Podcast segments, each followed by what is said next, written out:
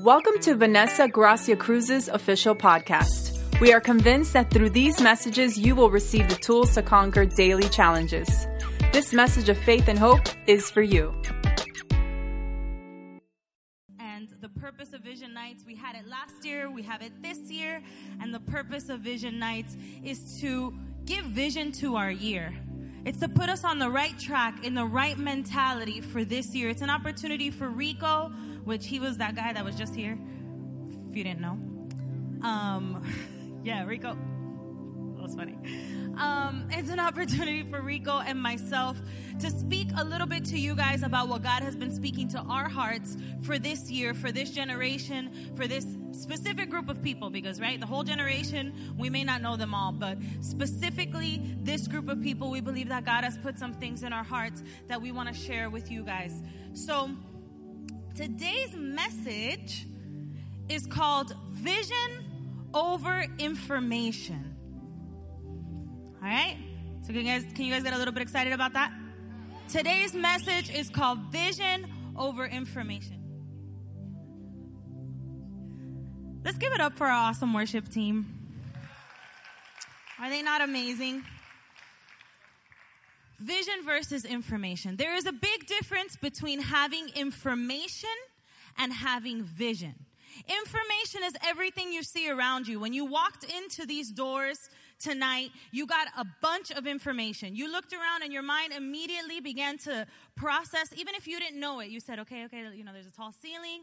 This ceiling means that if it rains tonight, I'm probably not going to get rained on. There's chairs. I'm going to be able to sit down. There's AC. I'm not going to be hot. Like you began to register a bunch of information. And information comes at us from all sides. In fact, we are called, I don't know if you guys know this, but we are called the information generation, meaning that we not only have access to information that we see and collect with our senses, we have access to information about anything we want all the time which is very different from past generations. Backstage a couple minutes ago, um, some of the girls and I, we were talking and they were like, I think your twins are going to be born at this time. And then the other one was like, I think it's going to be born at this time. And I was like, I don't think that's possible. And did we stay with that question in our mind? Whether or not it was co- possible? Of course not. What did we do? Somebody said, look it up. And then we looked it up and we said, there's a 29% chance that that will happen. And there's a 70 something percent chance that that will not happen. And within five minutes, we knew the answer to something that otherwise we would have no ability to answer. Now, if it was my grandma, back when my grandma was having, you know, my mom, she would not know. She would be like, maybe that'll happen. And then, you know, her friend would be like, maybe. And then that's it. That'll be the end of the conversation. And they'll be like, well, I guess we'll wait and see. And they'll never actually know the chances or the, the, you know, possibilities or like the analytics of it all because we are the information generation. But the Bible talks about a generation that will understand how to gather information but will lack the vision necessary to do anything with that information. And guys, I believe with all my heart that we are that generation. We are a generation that knows how to gather endless amounts of information but listen to what the Bible says in 2 Timothy 3, 3 7. It says that there is a generation that is always learning, but is never able to come to the knowledge of truth. Because the fact that you can gather information does not mean that you're going to be successful. You guys know that, right? The fact that you can gather information, the fact that you can know everything you need to know about getting to your career of choice. Most of you guys in here, you kind of know what you want to do and you've already looked it up. You know that in order for you to have this career, you're going to need to go to this amount of schools and that 20% of the people that go to that amount of schools, if they have a GPA of this or higher, then they have to do this and then they have to do that. And if you haven't looked that up in that sense, then you know somebody either on Instagram or on Facebook Facebook or something else that has made it to where you want to go. So you look at them and you look at everything they do and you follow every post they have and you think that if you gather all the information that you can about these people that you will be able to do what they do. But again, my point tonight is that information will never add up to vision. Information does not give you vision. Information is not vision. It says that there are there is a generation that is always learning, but it is never able to come to the knowledge of truth. And without the understanding of truth, you are unable to envision your future. And without the ability to envision your future, you can't accomplish your purpose. So a lot of us are in this place of being stuck because we have a lot of information, but we've never been able to put that information into any practical use. And that's why there are people in this room, and if this is you, I'm not hating on you. I'm going to try to help you today. But there are people in this room who have written down the same goals in 2016, 2017, and 2018. And you're right, you wrote down those same goals in 2019, and you wrote down similar goals in 2020. And they change maybe according to your age or your likes and your dislikes. But the truth of the matter remains you didn't make those goals in 2017. You didn't do anything about them in 2018. You did not accomplish them in 2019. And if you want 2020 to be different, you're going to need more than just information. You're going to need more than just what you can learn about the situation that you're trying to get into. You're going to need more than just looking at people that you admire on the internet. You're going to need more even than what your teachers and what other people tell you. You're going to need a vision for your life. The definition of vision is the ability to see beyond your current circumstances to see a different type of future. The definition of vision is being able to gather all of that information. I'm not saying information is bad, don't get me wrong. I am the information queen. If you know me, if anybody knows me, my friends who know me, I research everything. Anytime I'm gonna do anything, I know everything there is to know about doing anything right? My husband could say that that is true. I know almost everything about anything, but information, it's not information in itself that is hurtful. It's information without being able to look past the information and see what you want to accomplish with true vision. And so that's what we're going to talk about tonight. We're going to talk about four things that vision will give you that information will not. We're going to talk about four things that will give you the ability to actually accomplish the things that you want to accomplish rather than just know a lot about them. Because let me tell you guys something. You can know everything you want to know about something.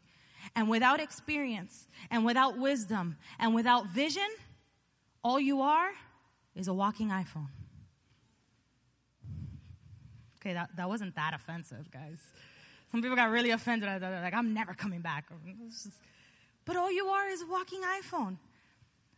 You know, I have, I have some members of my family I was talking to, they're going to remain nameless. But I was talking to my husband, and I have this like specific member of my family who, you know, everything that I do with my child, like she's always like, I would do the opposite.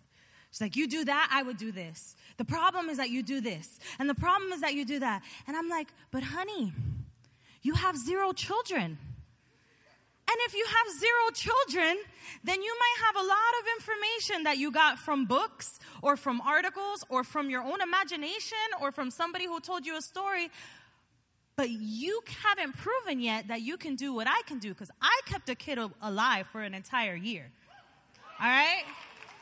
He's alive, guys. He's alive. He eats, he sleeps, stays alive. I did that with his help.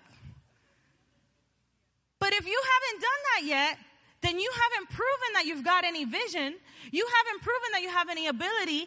You don't have any experience. All you've got are words.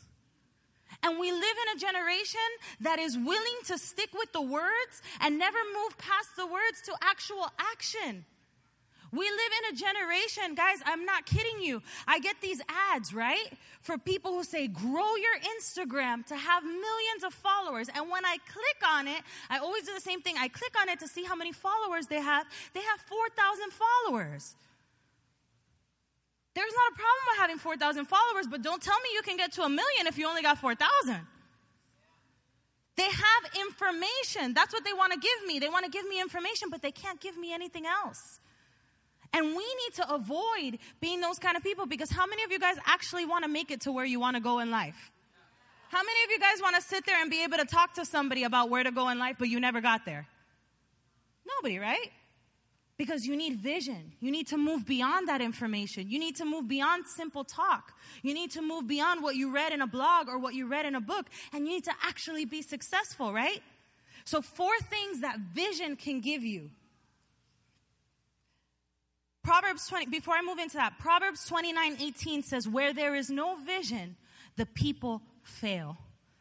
When all you have is talk, when all you have is information, you fail.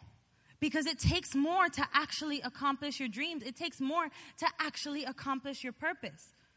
So, now getting into it, four things that vision can give you. Four things to know how to recognize also do you have vision? Because some of you guys in here might be sitting in here and you think you have a vision, but you don't really have a vision. You just have a plan. You have a goal, and plans and goals are good, but they're not going to get you where you need to go. So as I'm saying these four things, I encourage you to write them down. Make notes in your in your notes app or on your arm or wherever you can. Make notes and ask yourself these things. And don't just ask yourself today, here. Take them home, evaluate them, ask yourself. The first thing is that vision is purpose driven. Anyone can get information about how to accomplish a goal or become who they want to be, but having vision is not about knowing how to do something. It's about being able to see the dream that God has put in your heart, even when there are a million things trying to block your vision. There are always going to be a million things trying to block your vision. If what you want is to be a musician, there are going to be a million people telling you musicians don't make it. If what you want is to be, I don't know, somebody say something they want to be. Say something. If what you want is to be a teacher, there will always be a thousand failed teachers telling you, don't be a teacher. It stinks. There will always be a bitter person telling you, don't get married. Marriage is not fun. There will always be a person who hates their life telling you, don't have kids. It's terrible. There will always be people trying to hold you back to who you want to be. And there will always be obstacles to getting to where you want to be. But have, the difference between having vision and information is that all the information that you get can scare you. But if you have the right vision, you can see past that and you'll keep going anyway. The first time I was going to have a baby, this is my second um, big, big belly. But the first time I was going to have a baby, some people told me, go online and look up videos of people giving birth. And I was like, no, I will never ever do that. And they were like, why not? Don't you want to know? And I was like, there's such a thing as knowing too much. If I know, I'm going to get scared and then I have to do it anyway. So what's the point? So I literally was like, nope, no information for me. I was like, I'm gonna go, and whatever the doctor tells me to do, I'm gonna do it. And I bet you, because it's a part of nature, I, it will happen. And guess what, guys? It happened. No videos needed. I didn't know a single thing. I went in there and nature took its course.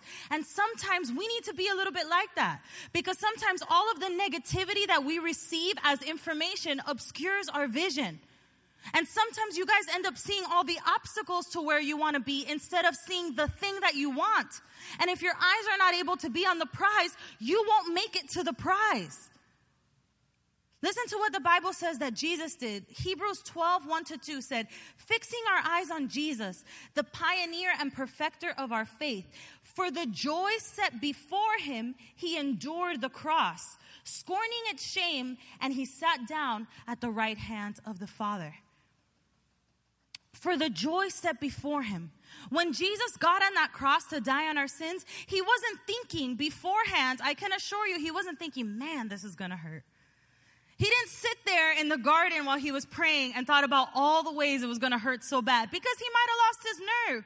He thought about the joy set before him. He thought about the goal. And so today I ask you for your goals, for your dreams, for the things you want to accomplish in your life. What is most on your mind? The good things that are going to happen when you accomplish it or all the obstacles that it's going to take to accomplish? Because a lot of times I talk to young people and they're like, you know what? I want to be a doctor, but it's just so much school you know what, I, I want to be this, but like I just, I can't bring up my English grade. No, you know what? I want to do this, but, and there's so many reasons. There will always be a million reasons not to do something. But Jesus taught us that he endured the cross because of his vision of saving us. You can endure hard things when your mindset is not on the difficult things that you're going to accomplish, but it's on the amazing things that you're going to accomplish once you get through those difficult things. And many of us have acquired so much information about where we want to do, where we want to go. We've read the books, we've read the blogs, but we don't have the vision to stick with what we're doing. The number one thing that I see in youth ministry, I've been in youth ministry for years now. I've been in youth ministry for a lot of years now, and the number one thing I see is people changing careers because thing got, things got hard. People changing their romantic relationships because things got hard. People changing their leadership because things got hard. Because they had information, but they didn't have any vision. Vision causes you to see beyond. Vision causes you to say, you know what? It's difficult right now, but if I endure and if I press on, what I'm gonna get is so much greater. It's not comfortable right now. But if I stick with it, things are gonna be good. And that's what Jesus did on the cross. Nobody wants to die on a cross, guys. Not even Jesus. You know, don't, don't believe the hype. If, if you've seen some kind of movie or something, we used to have this movie. I went to a Christian school, went to a Christian high school, and there was this one like line of tapes, like, yeah, they, they were VHS. Um, so there were these VHS, and we always like the teacher, if she was reaching, she had like box sets of different types types of Jesus movies in our Bible class. So it was a very Christian school, as you see. Um, and we always like when we would see the teacher reach for this specific box set, we would be like, no. We called it the Jolly Jesus box set. And the reason why we called it the Jolly Jesus box set is because it was this really, really weird interpretation of the life of Jesus where Jesus laughed at everything. Like everything that happened, I guess they wanted Jesus to be very jolly and joyful. And everything that happened, Jesus would laugh. Like they'll be like, we're coming to arrest you to take you to Pharaoh. And he'd be like, ha ha ha. And we'd be like, what the heck? like, that's super creepy. And then, like, there'd be a storm, and he's like going to it, and he's going to Peter, and he's like, Peter! And he's like super jolly the whole time, and we just, we hated it. We couldn't stand it. Until finally we got to a point where we said, please, miss, don't show us jolly Jesus anymore. He scares us. We see him in our sleep. Please show us the regular Jesus to the right. Because the regular Jesus had regular reactions to things. You know, when they were coming to arrest him, he was visibly upset about the arrest. And when they were, you know, they were challenging him and doing things like that, he would be upset because Jesus had to go through difficult things. But he didn't give up because he went through difficult things. He endured the difficult things to get to the good things. And that is one thing that vision will give you. Vision is purpose focused. Vision is purpose driven. It will always lead you to what you are supposed to do. So I want you guys to ask yourself in the goals that you're making and the things that you're writing down and these vision boards that we love to put up all over our rooms. I'm looking at you girls. When you cut up all your magazines and all your mom and dad's books and you put them all over your room, are you willing to endure something difficult to get to those visions or are they just pictures on your board? Because if they're just pictures on your board, they're nothing more than information. They're nothing more that you're going to wake up and see every day. But if you haven't committed to go through the difficult to get there, you're not going to get there. And let me tell you, there are many, many, many more unsuccessful people in the world than there are successful people in the world. I would love to tell you the opposite. I would love to tell you that everyone who ever dreams a dream finds their dream and lives in a world with candy canes and unicorns. But that is not true. Only people with vision arrive to where they want to be. The second thing vision pushes you to change. And some of you guys are like, ah, here she goes. It's happening. But I didn't want to hear tonight. But when you have true vision, you understand that you will not be able to carry your vision if you stay exactly as you are right now. There are things in your life that need to change. There are things in your life that need to grow. There are things in your life that need to evolve to get you to the place where you will even be able to sustain your vision. If you stay exactly as you are right now and you don't grow in knowledge, you will be a terrible doctor. Seriously, please don't be my doctor. If you stay exactly as you are right now and you never grow and you never change, you will be a terrible husband. I personally don't want to see what it looks like a husband who thinks like a 15 year old boy. I know that they're out there, but I don't want to see them. And thank God I don't have them. But if you don't grow and you don't evolve and you don't change right now, then what makes you think you're going to be this great man of ministry? And there are people who they have all these lofty dreams and they want to accomplish all these things, but they're not willing to grow and they're not willing to change. I remember when I used to be in the worship team, long uh, a while ago. I used to be in the worship team, and one of um, my favorite things to do. I'm not gonna lie because it was kind of funny. I don't think I'm allowed to say that, but one of sometimes I like to do this. I got myself in trouble. I got all nervous now. Is when we did tryouts. Because sometimes tryouts are funny, guys. Don't act like you wouldn't laugh. You would laugh too. That's why they don't let you in. But anyway, there was this one particular girl in one of the tryouts. I remember Ricky and I were doing a tryout. And there was this one particular girl that was not bad. She was actually very good. She was very good. And at the end, we said, Hey, listen, you have a great voice, but you're a little pitchy. You know, like you tend to get off at the end. Have you ever considered voice classes? This girl acted like if we insulted her mother, her father, and everywhere she had ever come with, she got, like she got really mad. She was like, how dare you say that to me? I was like, wait, but I don't understand. I said, you were good. Let me say it again, one more time. You're good. Have you ever considered learning more through like a voice class? And she said, who do you think you are? And I said, someone who took voice lessons. Like I took voice lessons. like I couldn't understand why she was so mad. I was like, I took voice lessons. Like for years, I took them. And I was really sad and disappointed. She left. She left mad. She's like, I don't want to be a part of this. And she like left and she, she acted like I had told her the worst thing I had ever told anybody ever. But it really disappointed me. Not because she left and not because she got mad, but because she's never going to get better. She was so prideful and so unwilling to change that her talent is forever going to stay here. Unknowing, she didn't know that Mariah Carey took vi- voice lessons, that Michael Jackson used to go into the studio and for two hours he would warm up with a voice coach before, before recording in his studio. But this girl said, I don't have to change a thing to get to my vision. I don't have to change a thing to get to my purpose. And you know what? She was very wrong. And she probably will not sing anywhere. I don't wish that on her. I'm just guessing that most of the places she ever goes are going to tell her the same thing. You need to learn a little more. And the point of all that whole story is that if you're not willing to learn, and if you're not willing to grow, and if you're not willing to get better, you are not going to go anywhere. You need to be willing to change. And vision causes you to change. When you actually have vision for who you want to be, you're willing to do anything you need to do to get better, to get where you want to be. You want to be in, in ministry, you will be part of these 21 days of fasting and prayer.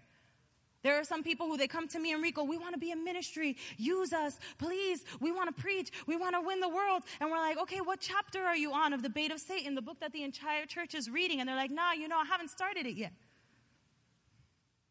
Oh, okay, but you're doing the fast, right? Because like we're all fasting together and no. Oh, okay, but like you're coming to prayer in the morning though, right? No. Because there are a lot of people who are willing to use the information that they have just to defend the lifestyle that they're already living.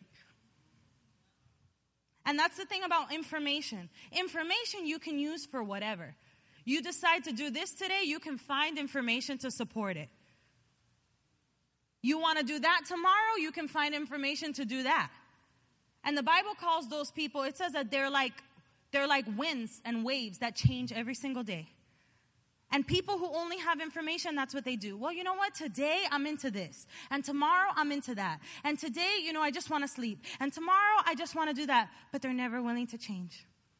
John Bevere, the writer of that book that our whole um, church is reading right now, he says, You don't need new information to keep you living your same selfish life. You don't need a new word. Some people are dying. They're going around to every single church they can find looking for someone to give them a word so they could still do the same thing they're doing right now. Because they don't want to change. They're not trying to reach a vision. They're just trying to coast by for as long as they can, as comfortable as they can. Listen to what it says in James 1 22 25. It says, Be doers of the word and not hearers only, deceiving yourself. For if anyone is a hearer of the word and is not a doer, then he's like a man who looks at himself in the mirror, he observes himself, goes away, and immediately forgets what he was. You can hear all the word you want. And if you take it as information and you don't use it to build vision, it does nothing for you. You could come to church every single Friday on vision nights and be the exact same person. You can read the Bait of Satan and all of John Bevere's whole collection, and you can be just as sinful and just as carnal as you ever were. You can know the steps A, B, C, D, and E to reach your dream. And if you don't convert it into action that causes you to change, that causes you to be the kind of person that you need to be to get there, you've done nothing. That is why you need vision, not information. Has anybody ever here seen the movie Rocky? Rocky's old school, like like Rocky's not even my time. It's straight up my uncle's time. So I have an uncle who loves Rocky. Like it was his favorite movie, so he used to, used to play it for us every time we would go to his house. And my favorite one, is it Rocky 4? Which one's the best one? Which one's the that one? Okay. It's been a while. But we used to go to his house, and that used to be my favorite part. And if you remember Rocky, or if you don't know Rocky at this point, I'm going to spoil it for you because you haven't watched it in this long. This movie is legitimately from like the 1900s. So, Rocky they tell him you're too old to fight. They tell him you're out of shape, you can't fight. They tell him everything from A to Z. They're like, you can't do it, bro. If you do it, you're gonna lose. They're like, you are not good enough to do this. And then they show this whole montage with like the best music ever, the eye of the tiger. And they show him going up these steps and doing all this exercise. And they show everything that Rocky's willing to do and willing to change to become the person he needs to be to accomplish his dream. And they show him he's like drinking egg whites that I'm pretty sure my brother tried tried one time to drink egg whites like that. My brother used to do a lot of things. He also ate a cricket once. That's like separate. I'm sorry, I had to say that. Came to my mind. Very intense. A grasshopper. He ate a grasshopper.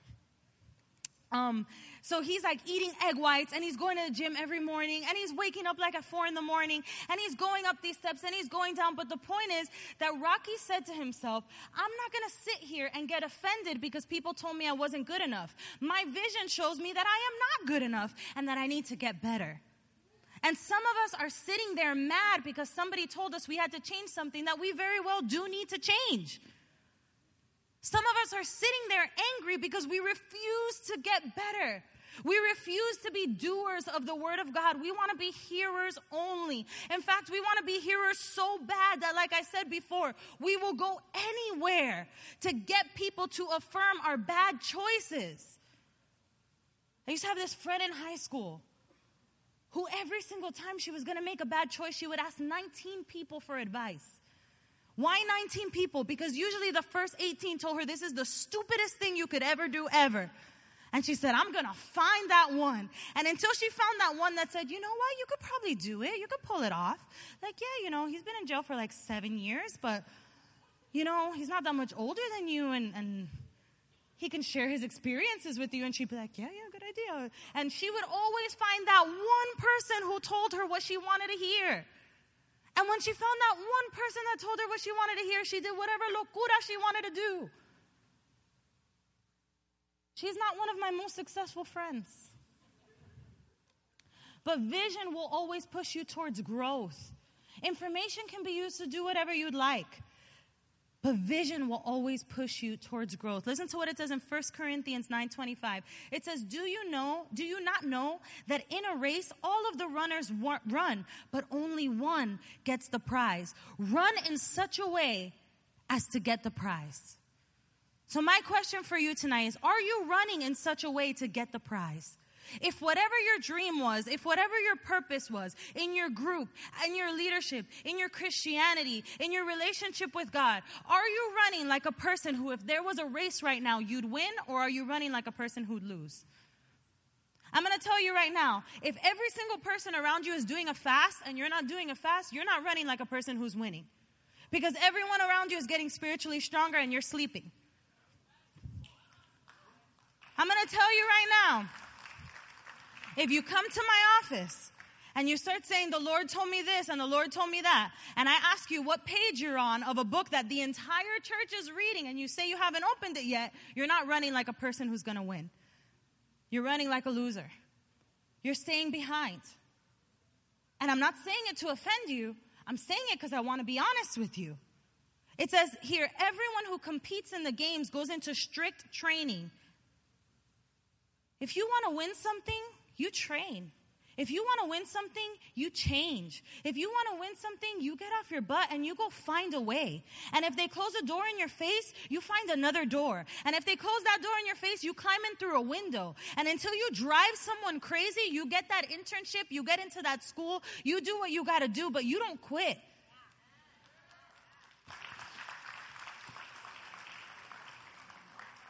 That's the difference between someone who's got vision and someone who doesn't. Because someone who's got vision says, you know what? I'm going to make it even if I'm the last person on earth because I burned the entire rest of the earth to the ground having to make my dream. And a person without vision will say, you know what? I'll just change course. Because we love to do that, right? We're young, we see we have a lot of time, and we say, I'll just change my mind. This relationship is getting a little hard, I'll just change my mind this, you know, this job is getting a little hard. You know that millennials are the worst in like the past five generations when it comes to keeping jobs? We don't like our boss, we leave. We don't like our, our coworkers, we leave. We don't like the way they put the AC, we leave. And we, we don't have any vision for what can happen if we can stick to a job, work well, and please our bosses. I'm not saying you have to stay at that job that you don't like, but I'm saying, have you ever considered what could happen if you stuck to it? Or were you just trying to leave? The third thing is that vision is uncomfortable. When you have a vision, you understand that sometimes you're going to need to be in uncomfortable places for an uncomfortable amount of time before you make it to where you need to go. And this is important to know because we have been sold on Instagram and on Facebook, and it's not that Instagram and Facebook are evil, but they did do this. We have been sold this picture of people, we see beautiful young people, and they tell us that they are rich, that they no longer go to work, that they have all this free time to do whatever they do. And if, if we do what they do, then we will be as successful as them at the same age as them, and so we never have to work again. And you know what, guys? That is not true for everybody. Because, first of all, you may have the information that you're seeing, but you do not have the vision of everything they've gone through behind the cameras that they don't want to show you because it's not Instagram pretty. But a lot of those people are in debt. A lot of those people have all that stuff that you're seeing on their credit cards. A lot of those people are about to get their cars repoed. Those cars that they just took a picture with, that car's gonna get repoed tomorrow. I'm not saying all of them, but a lot of them. A lot of them are trying to tell you this is what you need to do to be successful, and they are not successful. The Gucci belt that they have is not Gucci, guys. They bought it on Amazon. They figured out a way to make it look like Gucci through Photoshop, guys. Come on. They are not wearing Yeezys. The Ye- that's, those are Kanye's feet, bro. The girl is my height. Her feet go out to there. Some of them are not even good at Photoshop. Vision is uncomfortable. When you have vision, you're willing to stay in an uncomfortable place. I have something to say to those of you guys who want to be in ministry. I don't know how many of it is you. What grammar was that? I don't know how many of it is you. I don't know how many of you it is. But if you want to be in ministry, you have to stay in uncomfortable places for uncomfortable amounts of time. You will not get a phone call at least not a good one, from someone saying, Hey, would you like to come run my ministry? It has 10,000 people and you will be instantly Instagram famous. That doesn't happen. I've been in ministry since I was born. My parents were pastors already when I was born. I have seen people come and I have seen people go, and that's not how it works. It's not how it works. 2 Timothy 4 3 to 4 says, There is a time coming where people will not be able to endure the truth. I think in the version there it says sound teaching, but there's a version that says that people will not be able to endure the truth. It means people won't be able to stick around when something is true. People will not be able to stick around when you are telling them the truth. Like, you got to change. Or vision is a little bit uncomfortable. Or why don't you wait a few more minutes before you try to go and start your own business? Why don't you learn about the business from somebody who knows how to run the business? so that you don't have to declare bankruptcy 48 times. But we don't do that. We want to go out and we want to be in the least uncomfortable place as soon as possible. And you know what's happening, guys? You know that millennials are the worst of like the past couple generations also when it comes to retirement? We don't have money to live off when we're old. A lot, a lot of people your age, by the time they're old, they're not going to know what the heck to do because they're not going to have no money. Why? Because all of us wanted to start our own business and nobody wanted to learn about how to start a business. Or you read three books and two blogs and a podcast and you started. Now, there's nothing wrong with starting, but what are you doing that is making you uncomfortable? What are you learning? What kind of hands on knowledge are you getting? And it says there will be people who cannot endure the truth, but because they have itching ears, they will accumulate for themselves teachers that suit their own passions. You know what a lot of us do? We accumulate for ourselves people who tell us what we want to hear. And this is very true in ministry as well, because because we're the information age, generation, we're different from people in the past. People in the past, you would go to the church that you went to and you didn't know what the heck anybody was doing in any other church. You were like, I guess they're okay. And unless you went there physically, and you probably wouldn't go there physically because you barely knew where these other churches were because there was no social media and you were not going to look them up on the yellow pages. But nowadays, we have Instagram, right? So we look at what everybody else is doing in other churches. And what do we always assume? That in that church, they are way more comfortable than I am in my church. And you know what? A lot of times you're wrong in that church, I bet they do this and this and this. And it looks like they do that on social media. So then you go visit them. And when you go visit them, they say exactly what you want to hear. So you say, I want to stay here. But you haven't realized that if you had any vision, you would stay in the uncomfortable place so that God can raise you and help you transform the place where you are instead of skipping around to the places where you want to be. And don't get confused and think I'm telling you this because I'm angry. And don't get confused and think I'm telling you this just because I don't want you to leave. I'm telling you this because if you continue to do that, you're going to be a very bad spouse and a very bad parent. And you're going to be a very bad worker and a very bad member of the kingdom for your entire life. Because if you leave every time things are uncomfortable, you have no character. And if you have no character, you have no vision. And if you have no vision, you're not going anywhere. So I'm not telling you this for me because in 10 years, my fruit will show what I've been doing for the last 10 years.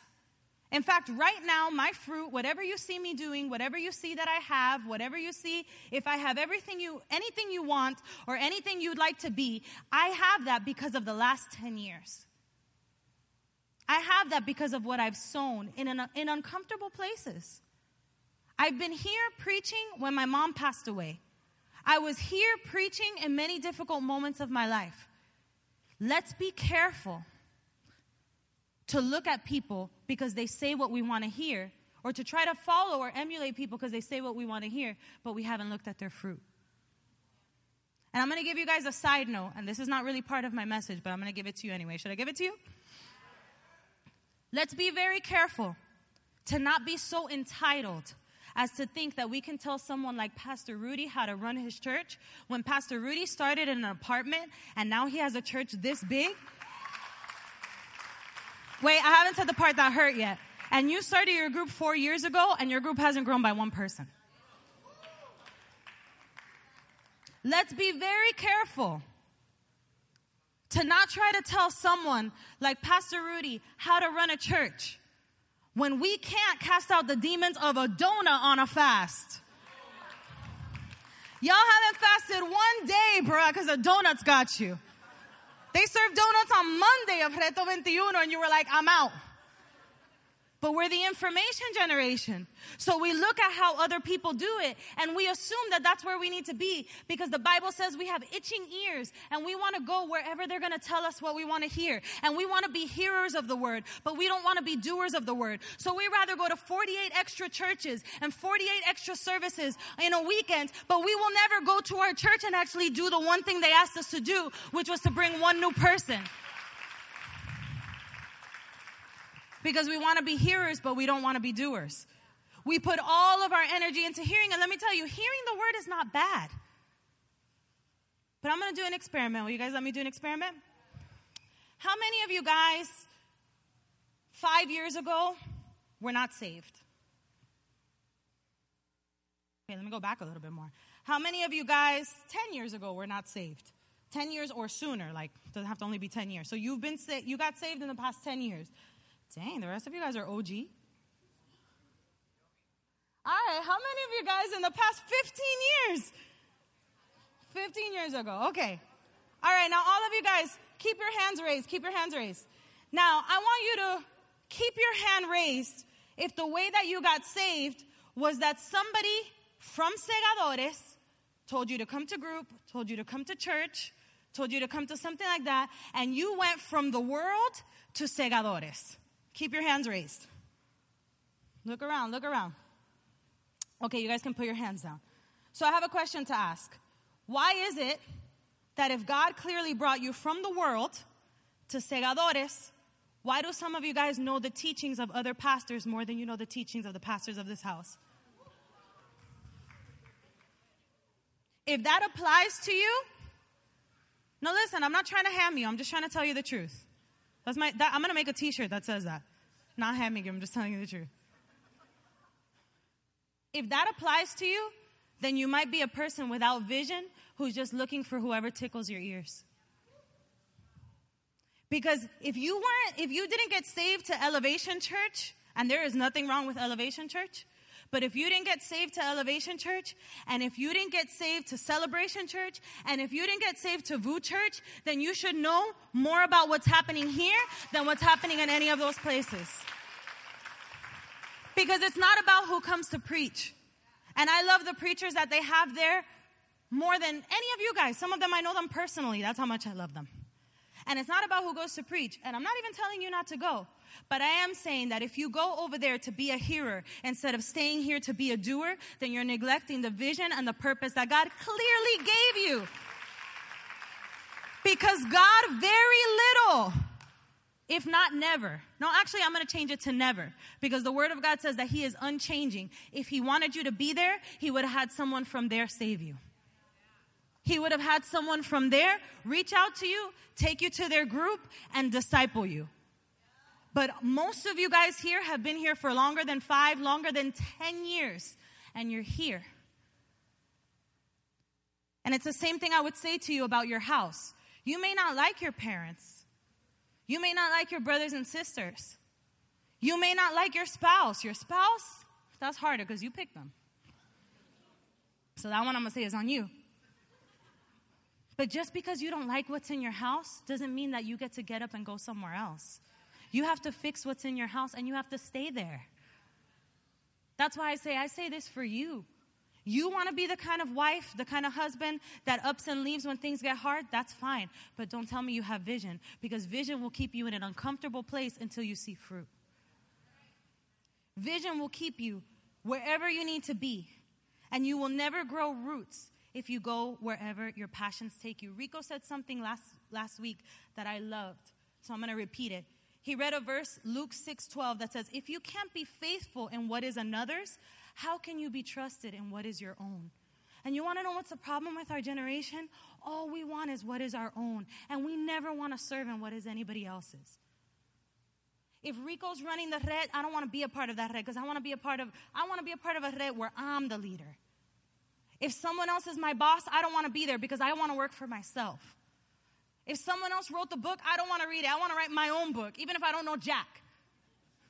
I will research things online and from Wikipedia, I will become an expert in whatever I need to because I don't want to serve. I just want to be a master. But what did Rico teach us last year? That it takes practice and it takes dedication to become a master at something. And you will fail if you try to master what you haven't practiced. And the problem with a lot of us is that we're not practicing, but we want to master. Are you hurt? It's okay. But we are an entitled generation. We are a generation that has so much information that we love to look at other people and tell them we would know how to do it better when it's not necessarily true. The Bible says that you can only tell a tree, does anybody know? By its fruit. You can only tell a tree by its fruit. Yet we have so many young people that think that they know more. I, I, I think it's so interesting. Like sometimes um, there are people, you know, and my dad, he'll like write something on Instagram and somebody will go and they will say, well, the Bible condemns this and according to the Bible, da da da da. And like they're saying all these things and I'm like, bro, this person must be a theologist. Let me look inside. And I look, they're just like a, a lady. She has a picture of a plant, a picture of a cat, and a picture of her. And I'm like, so your fruit is a cat, a plant, and you. When this man has 30 plus years of ministry. And I don't say it because he's my father. I say it because it's common sense. Don't tell somebody how to run a ministry if you've never run a ministry. I'm not the best youth pastor there is in the world. Rico thinks I am. Rico's not the best that there is in the world either, even though I think he is. But I'm going to tell you guys something. And I say this with no pride, it's just the truth. We've done it longer than you. I'm going to leave that there. Four. And with this, I'm finishing. Like my dad. My dad says that. Vision is given by God. True vision is given by God. Joel 22, 22 28 says, And it shall come to pass afterward that I will pour out my spirit on all flesh. Your sons and daughters will prophesy, your old men will dream dreams, and your young men, that's us, your young men, your young women, will see visions. Guys, God's desire for us is that we see visions. God's desire for us is that we be successful, not only in ministry, not only as leaders, but yes, as those things. And then on top of those things, in every industry that there is in the world, God wants to give you a vision that is going to change the world for the better. But it says it right there that he pours out his spirit. And when he pours out his spirit, that is when you're able to see visions. That is when you're able to see clearly. It's not through our own strength. And that's where a lot of us fail too. If, if you do have that vision to keep going, you do have that vision to persevere, you've been obedient, you've done your research, you know what you need to know, you're wise with everything you receive, you're a good steward, but still you don't have the Spirit of God, chances are you might not make it. You've got like a 50 50 chance on your own strength. People out there, some of them make it, some of them don't. You can try it if you want. But it says that when God pours out His Spirit, we begin to see clearly. When God pours out His Spirit, it declutters everything else that's in our heart so that we can see. It takes away the bitterness. It takes away the disobedience. It takes away the offense. Right now, our entire church, I mentioned it three times, so if you don't get the book after this, you sleep. Our entire church is reading a book about offense. It's called the bait of Satan, and it's all about how if the enemy can get you to be offended about something that happened years ago, if the enemy can get you to feel betrayed, if the enemy can get you, instead of looking at what God is doing in your life, to look at your leader and constantly be mad at your leader because one day they forgot to call you, then he can derail your entire life by taking away your vision. And some of us, we don't see clearly because we're so offended. We're offended that our leaders didn't call us that one time when you don't know what your leader was going through that one time. I remember somebody got mad at me because they didn't know my mom had passed away. And while I was literally, literally on my way to bury my mom, they wrote me a whole mean message. You guys just care about yourself. You've never thought about me. You don't call me. You don't stick up for me. You don't, da, da, da. And I said, My mom died, and I blocked them. I don't know if that was the best response, but it was all I could do in the moment. Literally said, My mom died blocked. They probably felt so crunchy. Why? Because all we, I know, I'm old. what gave it away? The pregnancy, the, I'm old, guys. They probably felt terrible. And that wasn't really my goal. I just was in a bad spot in my life, and that was all I could say. And I did that out of anger, which was not good. But the point is that that person was so worried about what I wasn't doing, they didn't realize that there were good reasons for me not doing whatever they wanted me to do. I'm human. And you know what, guys? Your leaders are human. They have lives and wives and husbands and things to do and bills. And sometimes they fall behind on their bills and they have financial troubles and they got to pay their mortgage and they got to do a lot of things. And sometimes you don't forgive them for being normal people. You're mad at them because they couldn't attend to you exactly when you needed to. But you know what? If your leader is not attending to you, go to God. Vision causes you to see beyond that. Vision causes you to go to the source, to go to the spirit, to say, you know what? I'm not going to stay mad about a little offense, or I'm not going to let bitterness build up in my heart, or I'm not going to quit the vision and start insulting everybody because I'm mad at how they treated my friend, or because I'm mad at how they did this, or because I don't like the sneakers Rico wore, or because I don't like the things Vanessa said in her last point in vision nights. And if the worship team could come up here and join me because I'm almost finishing. Don't let the enemy steal your vision because instead of being filled by the Spirit, you were filled by your own flesh. If you really want to have vision to accomplish the things you want to accomplish in your life, you need to be more spirit filled than flesh filled. And what does that mean for anybody who might not know what that means? Flesh filled, that's just us. When you're filled with your flesh, when you're filled with all the things you want, we are sinful people. We are jealous. We are petty. And I'm saying we, everybody, the human race. We're jealous. We're petty. We keep, we keep record of wrongs. We don't like to be kind to people who are mean to us. We are, in fact, are very unkind. We're forgetful when it comes to other people's needs. We lack empathy. We lack sympathy. We lack a lot of things. And if you go based only on your flesh, you're not going to end up very far.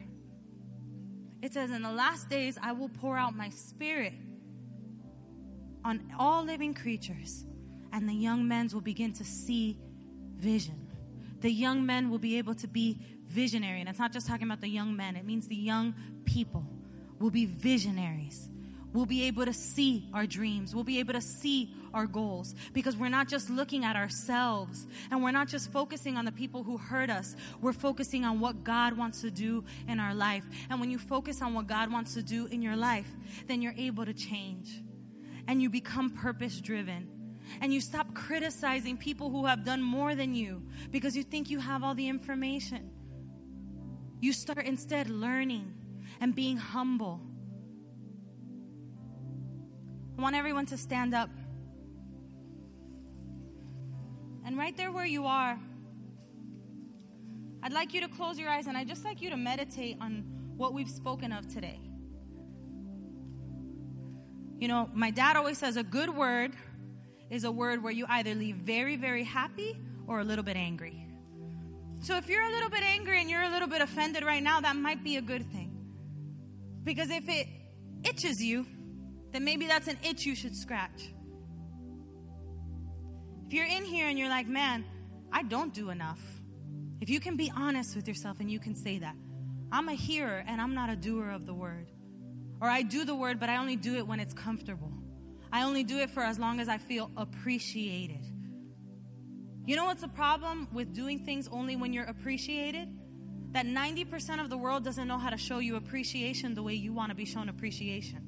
You know that, right? You know that there are people out there, probably your leaders, that appreciate you, but they just haven't shown you in the way you want to be shown. And so you're offended, and they don't even feel that way about you. They just don't know your love language. They just don't know what you want. There are, there are leaders out there who are like, man, I love Nata so much. And they just don't know how to tell him.